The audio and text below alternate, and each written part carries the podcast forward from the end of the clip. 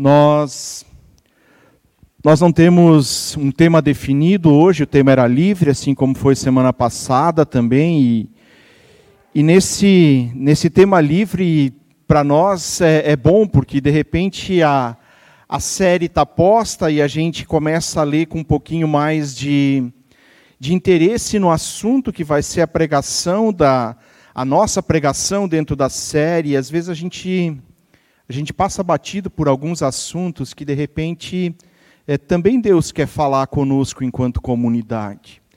E na semana passada, já sabendo que a pregação é, era minha e que era livre, é, numa das minhas leituras eu costumo ler mais livros simultaneamente, geralmente algum é, que fale a respeito de espiritualidade, outro que fale um pouco a respeito de treinamento de liderança e perfil um pouco mais administrativo outros de curiosidades aí que vão aparecendo na literatura evangélica. Mas eu estava lendo, estou lendo ainda, porque eu não terminei, um livro de Edmund Chan. É, o Chan fala sobre discipulado. E lá o, o título do livro dele é Um Certo Tipo. E lá pela metade do livro, quando ele começa a falar das igrejas, então que ele conhece, ele é um pastor bastante é, conhecido, pastoreia uma igreja grande em Singapura, e ele usa uma frase que ela ficou martelando na, na minha mente por alguns dias. É, ele diz assim: a sentença ela é, ela é dura. Infelizmente é notório que em muitos lugares a igreja tem um quilômetro de largura mas tem um pouco, mas tem faltou alguma coisa ali, mas tem um pouco é meu bom, mas tem um pouco mais de um centímetro de profundidade. Do que ele está falando e o que ele quer dizer para a gente e, e da onde a gente parte, onde a gente quer chegar quando a gente é, começa a, a pensar nisso. Eu quero convidar vocês a pensarem hoje à noite sobre profundidade e superficialidade. A gente, a gente faz escolhas, inúmeras delas, ao longo do nosso dia. E eu quero, no meio dessa história de falar de superficialidade e, e profundidade, convidar vocês a escolherem a profundidade. E vou dar alguns argumentos para falar disso então. O Chan está falando que ele conhece igrejas grandes, que têm campos grandes. É, a gente fala de mega igrejas e no nosso contexto aqui de Jaraguá, é, nem tem uma mega igreja. Mas tem igrejas que ocupam quarteirões, que compram áreas fora da cidade para fazerem templos para 8 mil, 10 mil pessoas se reunirem. E de repente elas têm um quilômetro e. E é só isso que se vê. A gente se alegra muito com o que está acontecendo na Pedro, e, e, não é de hoje, mas, mas a gente, pastores, liderança, a gente, a gente se alegra porque tem gente, e isso é um sinal muito bom. A gente não sabe exatamente por que cada um de vocês vem, mas a gente sabe que alguma coisa do que está acontecendo aqui é, tem atraído a atenção de vocês, e nós, nós não queremos que isso passe como como algo momentâneo, uma experiência ou mais uma experiência que a gente fez e de repente isso se dilui no meio das nossas outras coisas e a gente frequentou uma igreja e a gente frequentou algum grupo, um pequeno grupo, mas a gente continuou na superficialidade e a nossa vida não não criou raízes. Richard Foster, que é outro autor que escreve a respeito de espiritualidade, e eu não lembro em qual dos livros dele, se é as, sobre as disciplinas espirituais, ou, ou, se foi no livro que ele fala sobre oração, é um livro de mais de 30 anos atrás. Ele diz que superficialidade seria o mal da igreja do nosso tempo. As pessoas vêm, elas ainda vêm, mas elas elas não, não cravam suas raízes, elas não se alimentam por longo prazo. Entendo então que é momento da gente escolher profundidade. Não é difícil no nosso dia a dia a gente, a gente constatar a superficialidade. Se a gente observa um pouquinho, e talvez até na nossa vida, a gente vai perceber que superficialidade nas, nas relações, no conhecimento das coisas, é, é uma das marcas do nosso tempo. Talvez não seja exatamente assim na tua vida, e, e que bom que, que não é, se, se for o caso. Mas a gente olha para o lado e vê algumas coisas que, que sinalizam isso para a gente. Começo, começo de abril, lá pelo dia 10, 12 de abril, é, saiu uma notícia em diversos portais na internet falando de, uma, de um corpo que encontraram num conjunto habitacional no Reino Unido. É, uma mulher, já um pouquinho mais de idade, foi encontrada morta dentro do seu apartamento, e a notícia dizia que, quando encontraram ela e foram fazer a autópsia, desconfiaram que ela estava morta há mais ou menos dois anos e meio.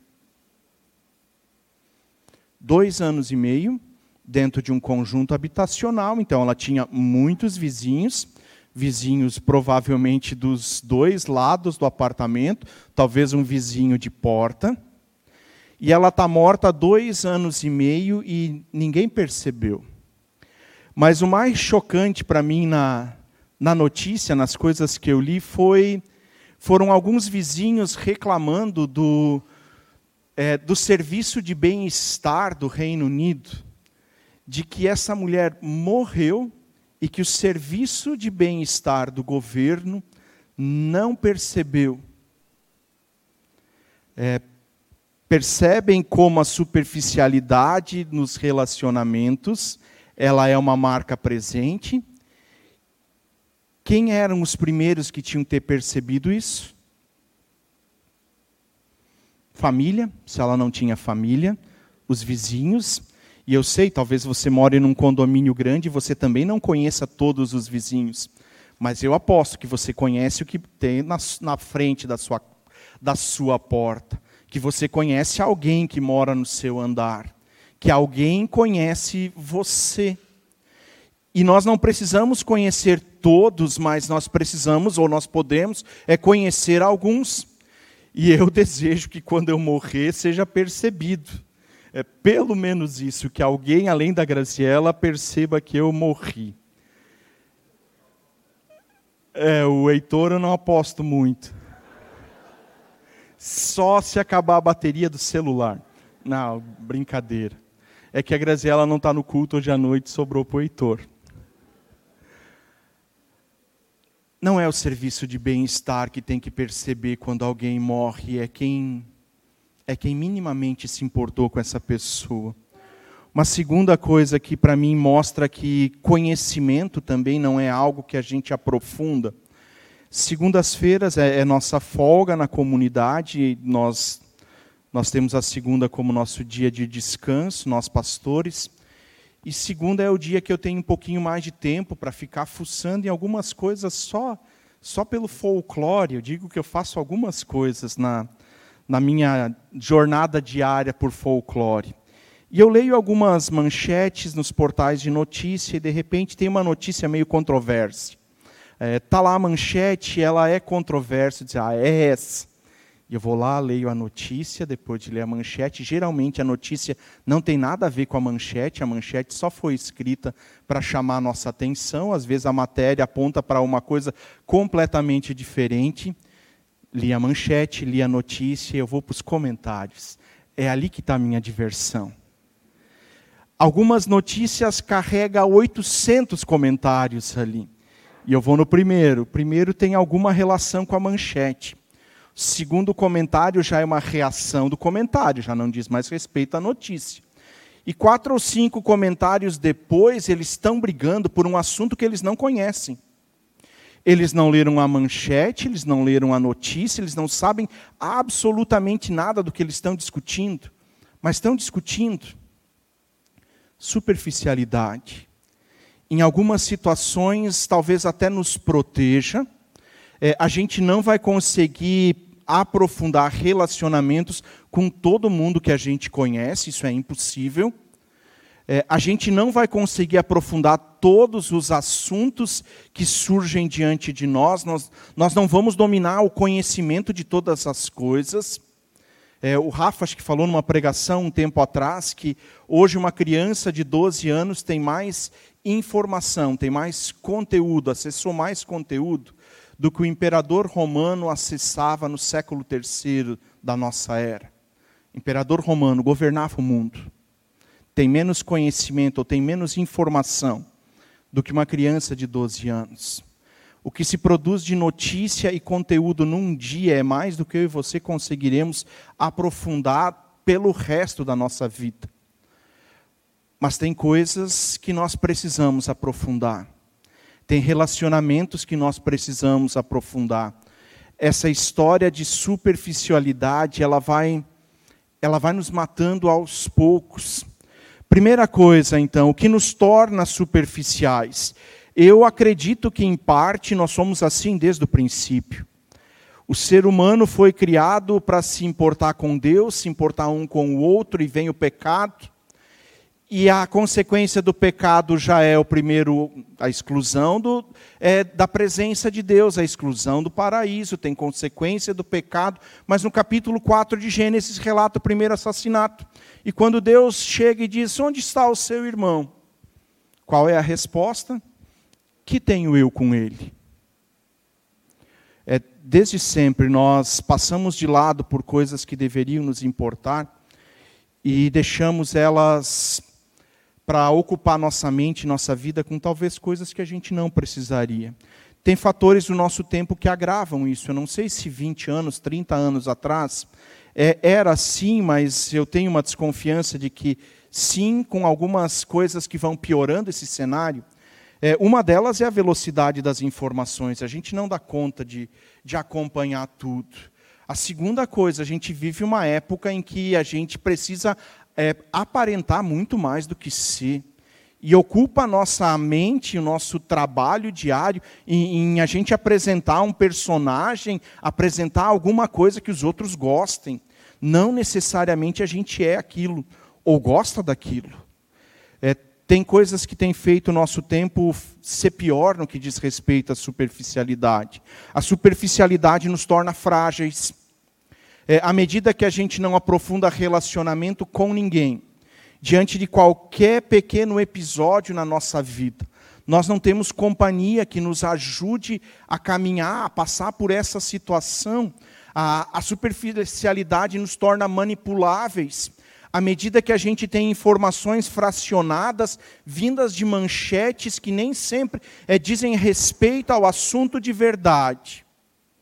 A gente se torna manipulável e com três, quatro manchetes distorcidas, a gente é conduzido para um lado ou para outro. E se nós não lermos de fato a respeito daquele assunto, se nós não nos aprofundarmos naquilo, nós viramos massa de manobra. Simples assim. A superficialidade nos torna frágeis, nos torna manipuláveis e nos torna desinteressados porque a gente não enxerga mais outra pessoa. Além daquele reflexo meio estranho que a gente vê no espelho quando acorda pela manhã. Nós somos tornados é, superficiais à medida que a gente vai prestando atenção apenas nas manchetes a gente não aprofunda, a gente não se relaciona com ninguém. Eu quero ainda ler com vocês Marcos capítulo 4. É, o texto é bastante conhecido, ele vai estar na projeção também, mas é a parábola do semeador. Possivelmente você já ouviu alguma coisa a respeito desse texto, e, e se não ouviu, tam, também não tem problema. Marcos capítulo 4, versículos de 1 a 9 dizem assim: Novamente Jesus começou a ensinar à beira do caminho. Reuniu-se ao redor, ao seu redor uma multidão tão grande que ele teve que entrar num barco e assentar-se nele. O barco estava no mar, enquanto todo o povo estava na beira da praia. Ele lhes ensinava muitas coisas por parábolas, dizendo, dizendo em seu ensino: Ouçam, o semeador saiu a semear. Enquanto lançava a semente, parte dela caiu à beira do caminho, e as aves vieram e a comeram. Parte dela caiu em terreno pedregoso. onde não havia muita terra, e logo brotou, porque a terra não era profunda. Mas quando saiu o sol, as plantas se queimaram e secaram, porque não tinham raiz. Sete. Outra parte caiu entre espinhos que cresceram e sufocaram a planta, de forma que ela não deu fruto. Outra ainda caiu em boa terra, germinou, cresceu e deu boa colheita a 30, a 60 e a 100 por um. Para você não ficar na manchete apenas, quando você chegar em casa hoje à noite, você lê o restante do capítulo. Pode ser que a notícia que eu vou escrever agora a partir da manchete não seja bem verdadeira. A parábola nos mostra uma figura que está semeando, um lavrador, um semeador, um agricultor. E Jesus vai dizendo que tem sementes que caem em solos diferentes. E sempre que eu li esse texto, eu ficava pensando por quê? É, meus avós viviam da agricultura ainda e eu nunca ouvi, nunca vi nenhum deles desperdiçando semente. Eles primeiro preparavam a terra, depois eles semeavam. Eles não iam a, a esmo espalhando semente é por onde eles passavam. E esse texto então não fazia muito sentido para mim, considerando a experiência dos meus avós.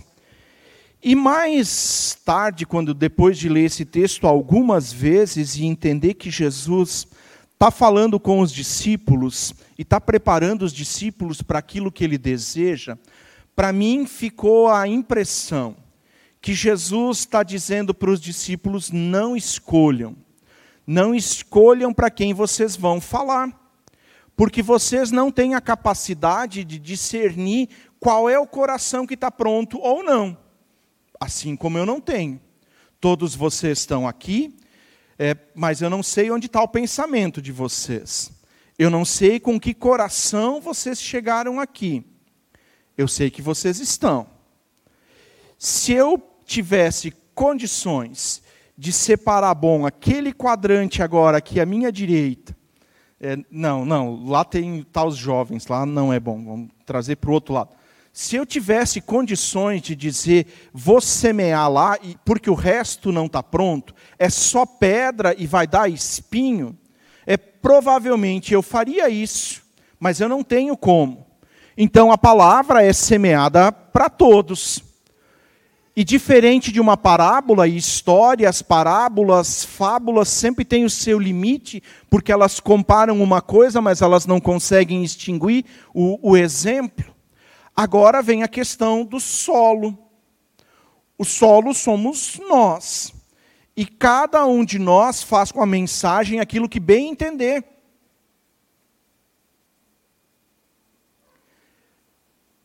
A gente consegue desviar nosso pensamento. A gente consegue fechar os nossos ouvidos e o solo está duro a gente pode até receber com alegria algo que vai ser falado aqui, ou tem sido falado nesses últimos cultos, desde que você está participando aqui. E você ouve isso com alegria, e de repente você sai daqui, é, chega em casa e vai assistir televisão. Amanhã de manhã você vai acordar em cima do horário e vai sair correndo. E você vai voltar para a sua rotina de trabalho que não é santa. Vamos combinar isso. E aquilo que você ouviu aqui já se foi.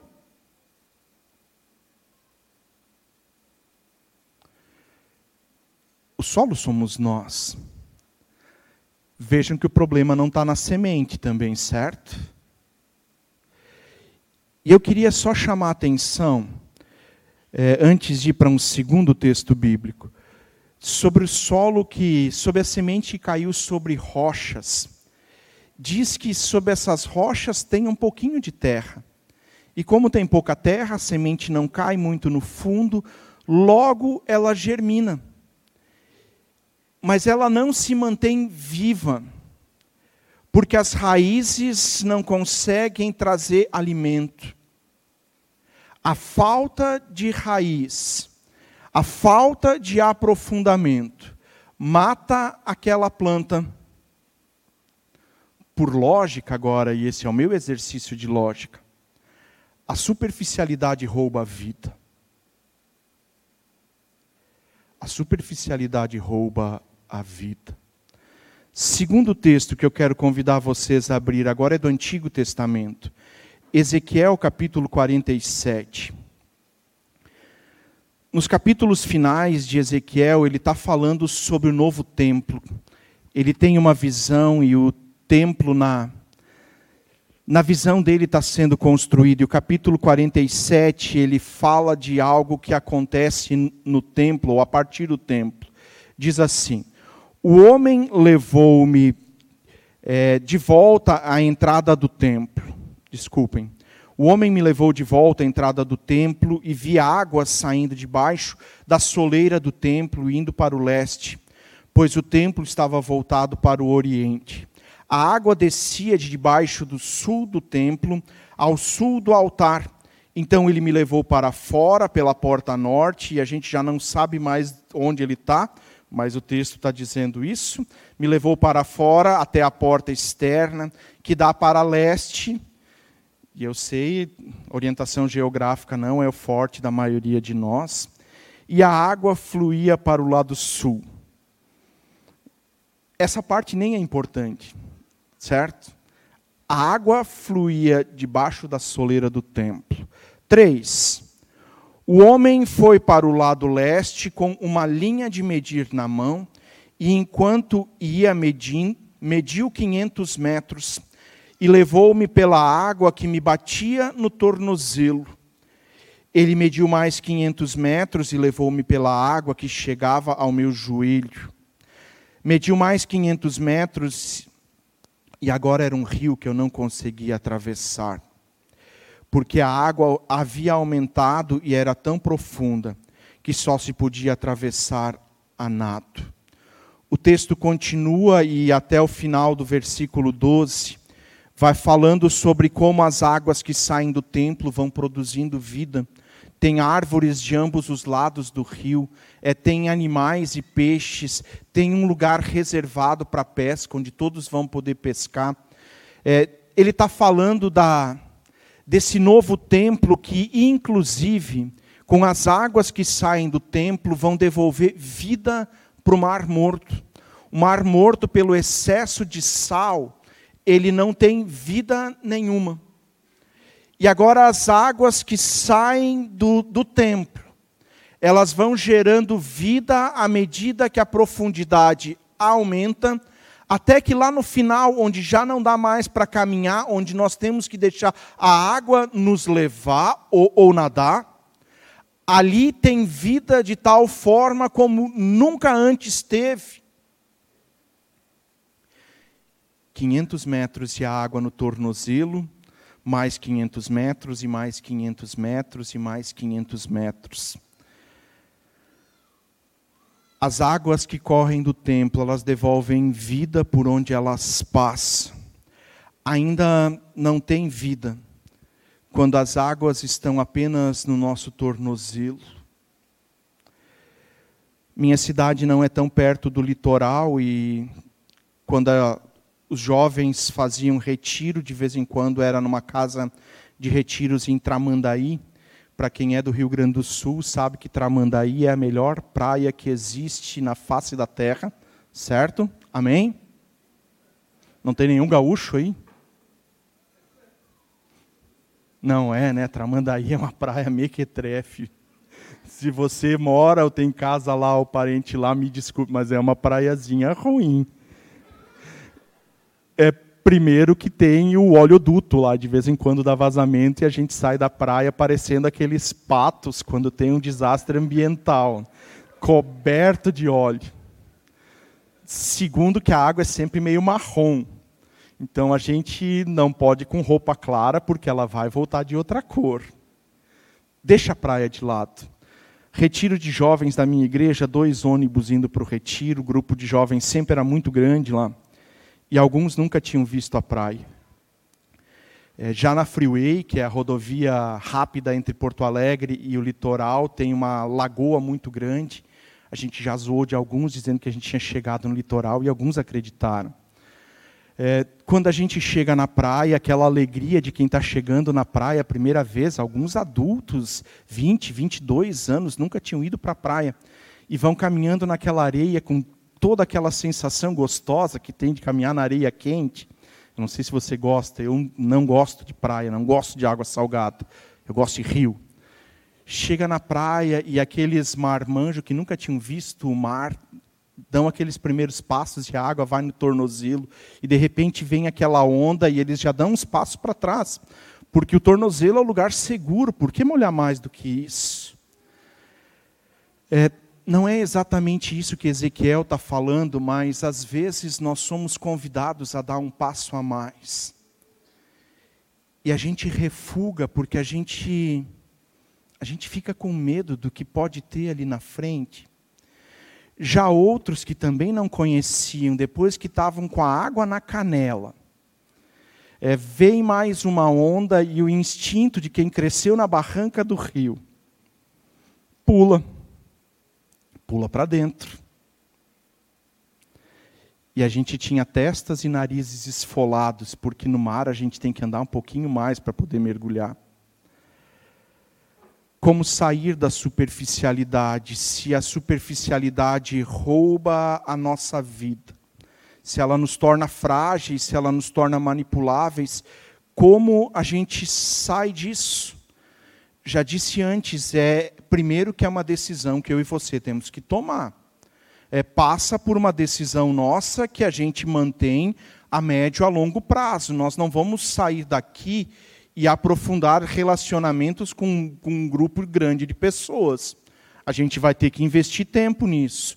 A gente não vai aumentar o nosso conhecimento a respeito de nenhum assunto chegando em casa agora e acessando todos os vídeos do YouTube que tiverem disponíveis. É, precisa tempo, precisa ir acontecendo é, com, com constância. E isso vale também para o nosso relacionamento com Deus. Chan não está falando de superficialidade das igrejas que ele conheceu, ou de algumas delas. Ele não está falando da superficialidade no conhecimento, e talvez até seja dos relacionamentos, mas ele está falando do movimento que elas não fazem é, em direção a um relacionamento profundo com, com o seu Senhor e Deus, aquele, aquele que eles cultuam é, todo domingo de novo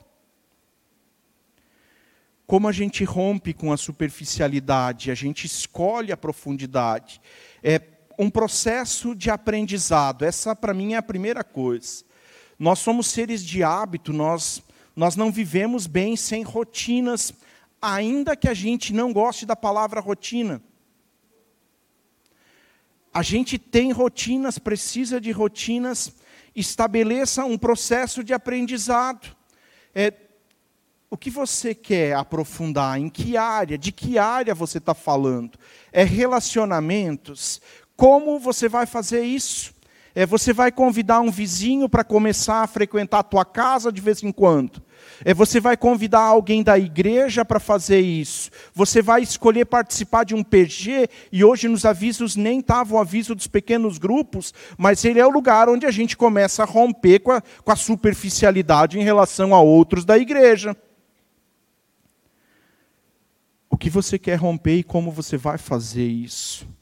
Segunda coisa, priorize, é, dê tempo para isso. A gente vive se queixando que não tem tempo, mas para as coisas que a gente gosta, a gente dá um jeitinho, né? Para aquilo que a gente acha necessário, a gente acha um tempo na nossa agenda. E eu não estou falando aqui de que a gente tem que começar no relacionamento com Deus, na leitura da palavra, agora gastar horas e horas a partir de hoje. É algo que precisa ser pensado, é algo que a gente começa aos poucos, mas que precisa virar prioridade na nossa vida, senão nós nunca vamos sair da superficialidade. Nós vamos parar naquele primeiro passo onde as águas batem nos nossos tornozelos. Terceira coisa, seja constante nisso. Eu acho que foi domingo que o William falou de frequência no culto de Natal e de Páscoa. Citou alguma coisa disso, né? É, isso é constância também, mas não é dessa constância que eu estou falando. Não é de estar no culto de vez em quando. é de diariamente investir tempo nisso. Culto nós só temos no domingo. Nós temos pequenos grupos durante a semana. Mas ainda assim isso não isso não rompe com a superficialidade se você não gastar tempo com Deus. No silêncio, no secreto do seu quarto, você não vai romper com a superficialidade, e a superficialidade rouba a nossa vida. Quarta coisa, escolha bons parceiros. A gente desiste fácil das coisas que dão trabalho para a gente, né? É, falei de manhã, eu pedalava muito tempo atrás, muito tempo atrás. É, tinha alguns parceiros de pedalar, porque meu horário é meio estranho, né? Eu tenho livre às segundas, não tenho livre às noites. É, durante o dia, ninguém dos outros tem horário livre para pedalar. Mas roubaram minha bicicleta uns três anos atrás, no apartamento que a gente morava. É, roubaram a bicicleta, eu parei de pedalar, os parceiros foram fazer outras coisas e Mudei de apartamento, comprei outra bicicleta, já estamos morando nesse apartamento quase dois anos. Minha bicicleta tem acho que uns dois anos e meio já. E ela não fez 100 quilômetros ainda. É, é, eu vou botar a culpa nos parceiros, não vou assumir ela para mim, não. Claro que não. A gente só rompe com a superficialidade se a gente escolher uma maneira de fazer isso se a gente colocar isso como o assunto prioritário do nosso dia. Nós só vamos fazer isso se nós adquirirmos constância, se nós formos fazendo dia após dia. E vai ser mais fácil se a gente não estiver sozinho nessa caminhada. Isso vale para a nossa caminhada espiritual e para tantos outros é, movimentos da nossa vida. É pedalar, ir para a academia, é, para tudo é melhor a gente não estar tá sozinho. Escolha a profundidade. Nós nos alegramos muito com tudo que está acontecendo na Pedro, com cada um de vocês, é, inclusive com esses que vêm sorrindo para a gente fora do ambiente da igreja e cumprimentam a gente. Bom dia, pastor. E eu digo bom dia, e eu não faço a menor ideia quem é. Estava aqui, estava de manhã, estava em alguma outra coisa que a gente fez. A gente se alegra com isso. Mas, queridos, não, não parem só com a presença no culto. Rompam, escolham profundidade. Isso passa por decisões que você tem que tomar. Minha pergunta é: você vai dar mais um passo? É, você quer fazer isso? Pode jogar outra tela aí, Pedro. De manhã eu falei e a gente não tinha preparado isso. Quem já tem a YouVersion no seu celular? Nem somos tantos assim. YouVersion é um aplicativo que se você for na sua lojinha, na lojinha do seu celular, ou depois no QR Code que a gente vai ter aqui, você vai encontrar a YouVersion. É uma versão de Bíblia é, é um aplicativo de Bíblia que tem diversas versões para você baixar. É, desde a NVI, que é a linguagem que a gente usa no culto, a NVT, que é a minha linguagem de leitura pessoal hoje. Essas siglas todas você vai descobrir lá o que significam também. Todo tipo de Almeida, que são as linguagens mais antigas da Bíblia. Tem lá, você baixou, é você escolhe a versão de Bíblia que você quer. É, volta um pouquinho de novo, Pedro, depois a gente volta no QR Code. Baixou lá, automaticamente, todo dia você vai receber uma notificação de um versículo. Um versículo. Lê o versículo, abaixo do versículo, um pequeno vídeo de um pastor mundo afora explicando aquele texto. Não dá dois minutos de explicação. Terceiro passo é uma rota, um roteiro de oração a partir daquele versículo em cinco minutos, você leu um texto bíblico, você conheceu ele um pouquinho mais profundamente e você gastou um tempo em oração. Tem cinco minutos na tua agenda ou não tem? Tem, né? Depois disso, depois de estabelecer essa nova rotina de aprendizado, Depois de algumas semanas que você vai ficar nesse versículo, você vai encontrar lá dentro diversos planos de leitura que vão falar do assunto que você quiser. Ah, eu quero saber sobre perdão. Eu não consigo perdoar os meus irmãos, os meus pais, eles foram cruéis comigo. Bota perdão na busca, vai aparecer uns 15 roteiros de leitura com, com um versículo ou com mais versículos, um assunto explicado, para você aprofundar a sua vida e entender como funciona perdão. Vamos dar mais um passo? Volta no QR Code lá, Pedro. Se você acha difícil ir na sua lojinha, na lojinha do seu celular e procurar, é, acessa pelo QR Code na página da comunidade, você vai conseguir baixar o aplicativo. Meu desafio para você é, se você escolheu dar mais um passo, que amanhã você comece com esse versículo da Yuverso. Ah, pastor, eu já faço isso. Talvez você é aquele que já deu, andou os 500 metros e a água já chegou nos joelhos. Ache, ache outra maneira que você vai caminhar mais alguns passos para que você chegue mais fundo. O que a gente não deveria é se acomodar na superficialidade, porque a superficialidade rouba a nossa vida.